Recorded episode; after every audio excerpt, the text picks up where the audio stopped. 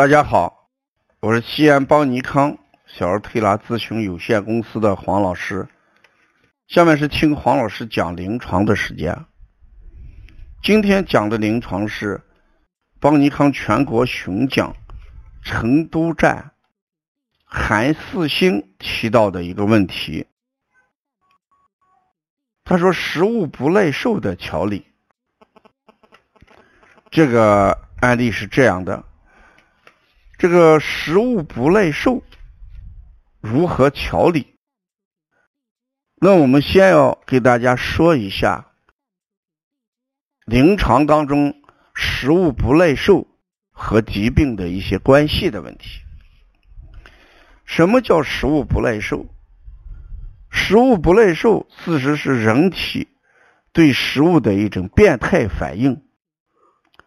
所谓变态反应，就是讲以鸡蛋为例，本来鸡蛋给人体提供蛋白质、脂肪、碳水化合物，这是一个食物，但是人体对鸡蛋的蛋黄或者蛋清变态识别的时候，就误认为它对人体带来的威胁或者有毒。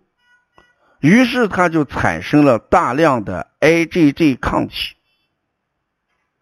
这种 IgG 抗体就将这个鸡蛋的分子颗粒给它包裹起来，越包围、越包裹，这个鸡蛋的分子颗粒就越大，它难于代谢，难于分解。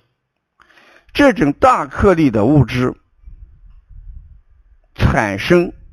积聚停留在人体之后，对人体的脏腑功能就形成了一定的威胁，撞击人体的五脏六腑。这个时候，人的五脏六腑阴阳就会失衡，寒热就会失衡，虚实就会失衡，就会产生若干个症状来。比如说，腺样体肥大、抽动症、低热或者高热不退等等，这就是食物不耐受产生的一些症状。当我们在临床上对这些腺样体肥大、发热、低热不退，像这种情况找不到其他原因的时候，我们往往就要考量一下，是不是食物在这面起了作用。所以我们到西医院去检查 IgG，检查 IgG，这个 IgG 值如果高于正常值，那就意味着这种食物对他来说已经产生了不耐受值，就要停留三到六个月。停的目的就是把体内的。这些东西让它慢慢代谢出去以后，然后这个时候我们吃，可能就能好一点。这就是食物不耐受在临床上对疾病的一些必然联系，是这个意思。检查出来食物不耐受怎么调理？那最直观的是，你先要把这种不耐受的食物要规避掉。不能吃，那就要停一下。你看，我们在瞧一个哮喘的孩子的时候，查出了小麦不耐受，鸡蛋不耐受，牛奶不耐受。作为我们陕西的话，主要是吃小麦、面条、面粉、馒头，对吧？而这个孩子小麦不耐受，没办法，因为哮喘，那只能停半年时间。结果停了半年，这个家长跑到医院再次查食物不耐受的时候，哎，这个小麦正常了。所以我们还有一篇文章，王老师在每日一话里面讲的，这个阿牛终于能吃小麦了，能吃面条了，什么意思？那就说这个食物慢慢的停上一段时间之后，这个变态反应就会消失掉，继续来吃。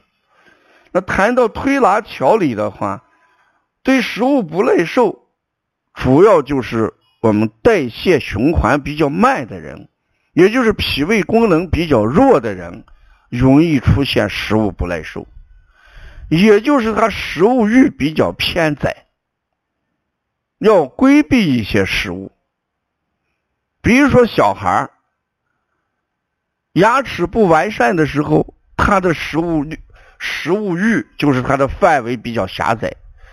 老年人牙齿脱落之后，他的食物欲仍然是偏窄了，这就有选择性了。所以呢，调理怎么调？就是调理脾胃，让他的脾胃功能强大，代谢能力强大。这个时候，他产生食物不耐受的这么一种可能性就会变小，这种风险。就会降低，所以就是说补脾呀，呃，补肾阳呀，啊，中脘呀，足三里呀，摩腹呀，工字苍背呀，百会穴，这些都是解决食物不耐受调理的一些方法。邦尼康系列文化产品，像舌诊，如何给孩子看病，腺样体肥大的。这个论坛作品，还有我们咳嗽、过敏性咳嗽的一些论坛书籍，呃，深受大家的这个欢迎。呃，如果要关注这些文化产品，你可以跟帮小编联系。